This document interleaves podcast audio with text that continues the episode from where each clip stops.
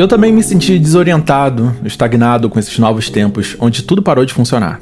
A gente foi inundado por uma nova realidade, hábitos, valores e percepções. E quando a gente parou de ir lá fora, o caminho óbvio que sobrou pra gente seguir era para dentro.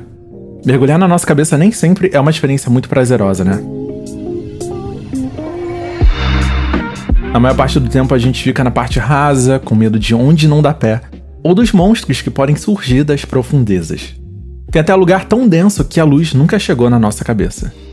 Nesses tempos em que fomos obrigados a entrar no nosso submarino particular, convivendo com nós mesmos, eu vim propor a gente ligar o sonar da criatividade.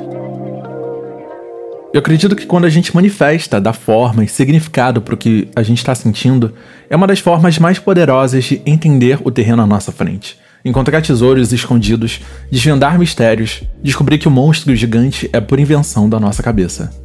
Aqui eu pretendo aprofundar o papo sobre os processos criativos das pessoas, suas rotinas e descobrir onde elas encontram essa inspiração.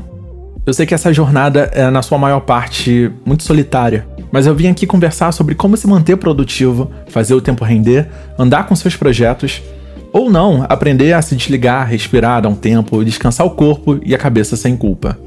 Então liga o seu radar aí e não se esquece de seguir a gente no Spotify, Apple Podcast, Deezer, Castbox ou qualquer outro agregador da sua preferência. Eu sou Fernando Ticon e bem-vindo ao podcast Sonar Criativo.